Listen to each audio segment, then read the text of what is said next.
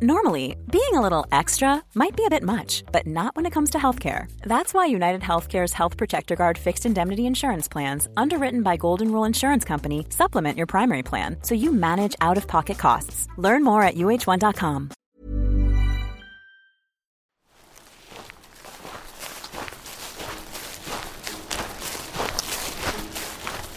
Stéphanie Gachelin se souvient très bien de l'heure, 7h30. Du jour, le 22 avril. Et surtout, elle se rappelle parfaitement du cri de sa fille de 10 ans. Elle n'a pas oublié non plus l'image de la pouliche étalée sur un drap de sang, morte. Stéphanie remonte alors son regard du sabot jusqu'au museau. Elle voit d'abord l'entaille profonde à la cuisse qui semble avoir été faite au couteau, puis la longue plaie qui s'étend le long de la gorge. Enfin, elle se rend compte que l'oreille droite de son pur sang anglais a été sectionnée d'un trait droit, comme s'il avait été tracé à la règle. Stéphanie est éleveuse de chevaux. Elle se le dit tout de suite. Une bête ne pourrait pas faire cela. Quatre mois plus tard, après avoir tenté de rassurer sa fille qui a passé des nuits à avoir peur qu'on vienne les égorger à leur tour, elle répète les mêmes mots. Une bête ne pourrait pas faire cela. Mais si ce n'est pas une bête, alors qui? Un homme? Mais un homme non plus ne pourrait pas faire cela. Si?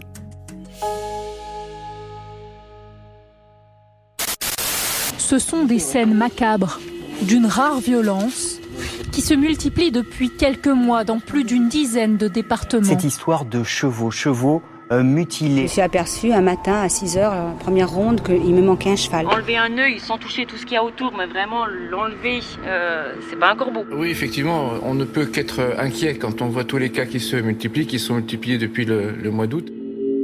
Déjà une trentaine de victimes. Depuis le début de l'année, des équidés se font tuer aux quatre coins de la France, sans raison apparente, mais avec toujours ou presque la même signature.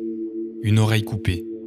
Rituel satanique, défi internet, tueurs qui s'échauffent avant de s'attaquer aux humains, toutes les théories sont permises.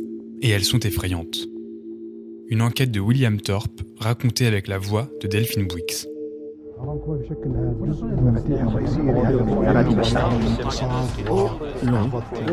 Olon. Olon. Olon, la piste audio des grands récits de Society.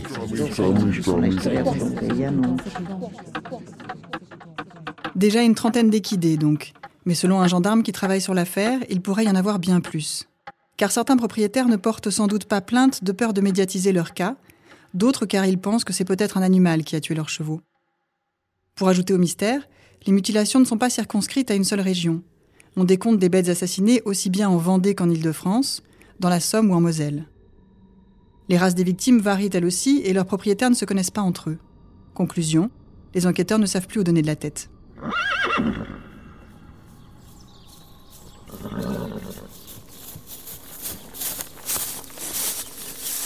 Mélissa Véron est propriétaire de chevaux.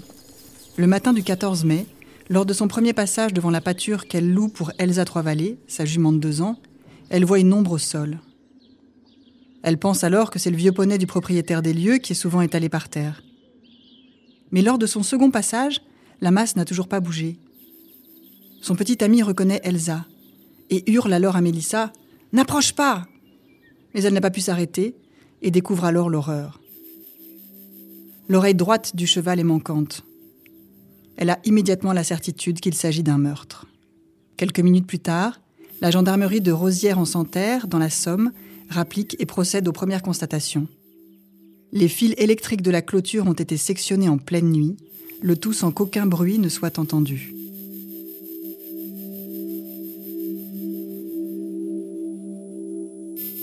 Visiblement, les coupables connaissaient l'endroit, ou alors ils étaient venus repérer les lieux avant. Autre inquiétude, pour tuer Elsa, il leur a fallu traverser un premier pré avec un cheval à l'intérieur, puis passer à côté d'une ponette qui partageait la pâture de la jument. Forcément, Mélissa s'interroge. Pourquoi ma jument et pas les autres? Est-ce que c'est moi qui suis visée? Cette dernière question a une réponse. Non. Trois jours plus tard, Pacha, la ponette qui se trouvait à côté d'Elsa, était retrouvée morte à son tour, l'oreille droite également scalpée.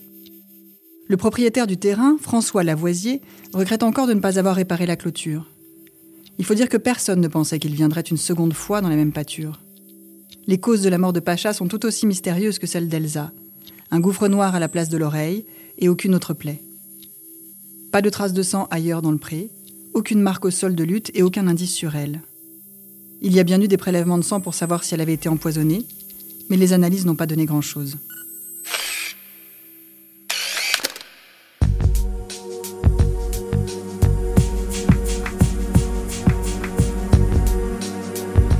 Mais à en croire les images d'une caméra du village, il ne s'agit pas d'un seul tueur, mais d'au moins deux.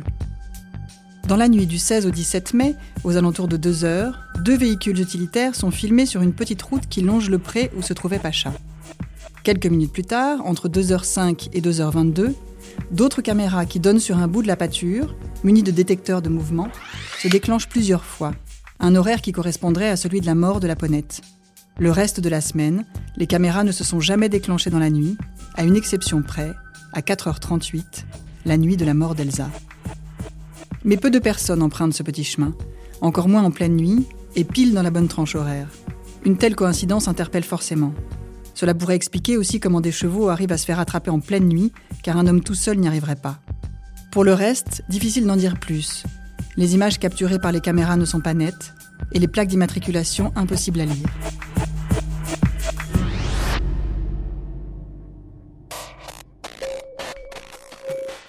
Alors s'agit-il d'un gang de tueurs de chevaux, comme certains médias commencent à l'affirmer Ou des personnes différentes sont-elles à l'origine des multiples meurtres? Si les affaires se ressemblent, elles ont parfois cette petite distinction qui laisse l'interrogation ouverte. La plupart des bêtes ont eu l'oreille droite sectionnée, mais il est arrivé parfois qu'il s'agisse de la gauche. Dans certains cas, la mutilation de l'oreille s'accompagnait aussi d'autres sévices, des organes génitaux coupés ou encore un œil énucléé. Chez certaines, la coupure était nette à la base, comme faite au scalpel. Pour d'autres, seule la moitié manquait. Sans compter la diversité des régions couvertes ou les races différentes des victimes. On compte parmi les équidés assassinés en majorité des chevaux, mais aussi des poneys et même un âne. Côté valeur, ça peut aller d'un cheval de course à 100 000 euros à la jument de Mélissa, aveugle d'un œil dont la valeur marchande approchait zéro. Le tableau de ces animaux morts dessine néanmoins en creux les portraits de leurs bourreaux. Des personnages costauds, fins connaisseurs du milieu équestre et qui savent jouer du couteau. Pour un des propriétaires, ce ne sont pas des gamins qui s'amusent avec un opinel car ils maîtrisent la découpe, connaissent les chevaux et ne laissent aucune trace derrière eux. Certains estiment même que ce sont peut-être des bouchers ou des écarisseurs. En tout cas, ils savent comment fonctionnent les chevaux et comment les maîtriser. Voilà pour le portrait robot des assassins. Reste maintenant à trouver le mobile. Pourquoi ça donnait à ces sévices?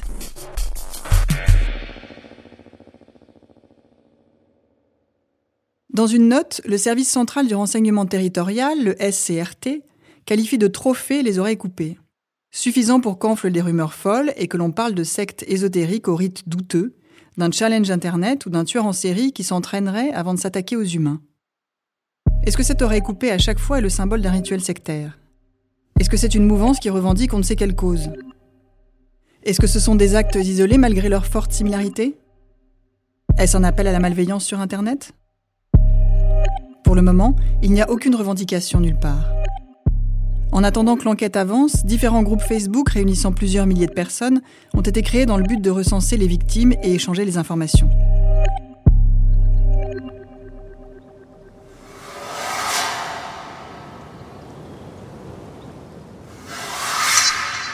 Le 25 juillet 2016, Pamela Ansoul, jeune femme de 36 ans, retrouve dans sa prairie de Loire-et-l'Évêque son poney avec un trou béant à la place de l'oreille droite. Un trou dans lequel elle aurait pu mettre son poing tout entier, un peu comme si on lui avait coupé l'oreille avec une machette. Pourtant l'animal est encore vivant et tient sur ses pattes, donnant l'impression qu'il ne sent rien, comme s'il avait été drogué. Il est alors envoyé dans un centre vétérinaire où on le recoue couche par couche. Il y reste 15 jours. Les 6 000 euros de frais d'hospitalisation poussent alors Pamela à monter une cagnotte et à médiatiser son affaire. Mais Pamela partage rapidement la vedette avec d'autres.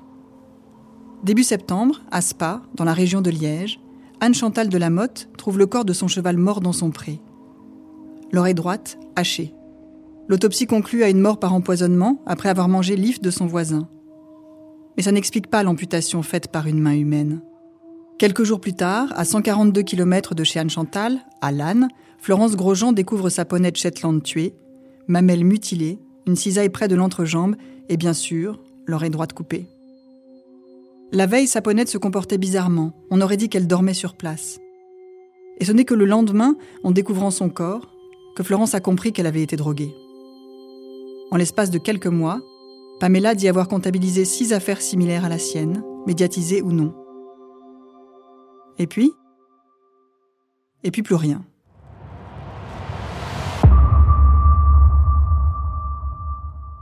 La vague de thériocides, comme on appelle les morts d'animaux dues à l'homme, s'est arrêtée net. La police belge n'a jamais trouvé la moindre piste, ni le moindre coupable, laissant l'imaginaire creuser son sillon. Pour Pamela, au fil des découvertes macabres, elle revient toujours à cette même théorie, celle d'une secte pour qui cette oreille prélevée est un rituel. En France, Lydie n'est pas loin de pencher pour la même explication. À la mort d'Elsa et de Pacha, la jeune femme s'est plongée dans la Bible et a contacté son ancienne professeure de catéchisme afin d'en décrypter les écrits. Rien de vraiment tangible n'est apparu dans ses recherches, mais elle continue de penser qu'il y a peut-être quelque chose à creuser avec les cavaliers de l'Apocalypse. Ils auraient un rituel en lien avec des chevaux, et souvent après des guerres ou une épidémie. Alors avec le coronavirus,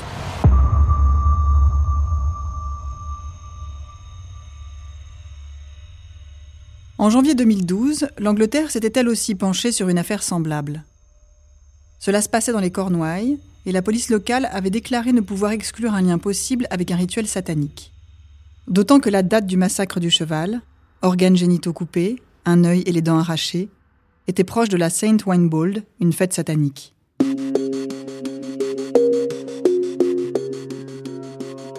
Philippe Boutin a lui aussi été touché par la récente vague d'assassinats. Le 15 février, son fils a découvert son cheval de course, Démon du Médoc, gisant sur le sol du paddock, sa couverture de protection encore sur le dos, et l'oreille droite coupée.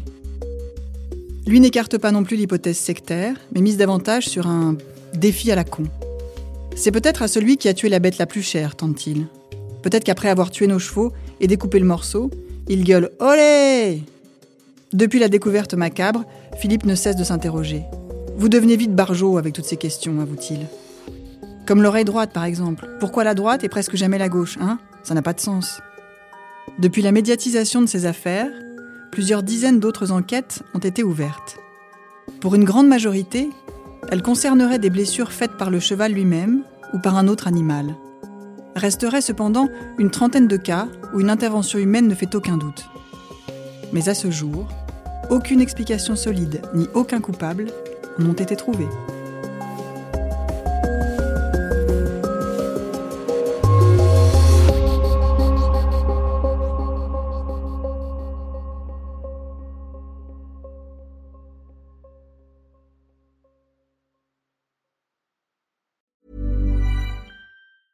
Cool fact a crocodile can't stick out its tongue. Also, you can get health insurance for a month or just under a year in some states. United Healthcare short term insurance plans, underwritten by Golden Rule Insurance Company, offer flexible, budget friendly coverage for you. Learn more at uh1.com.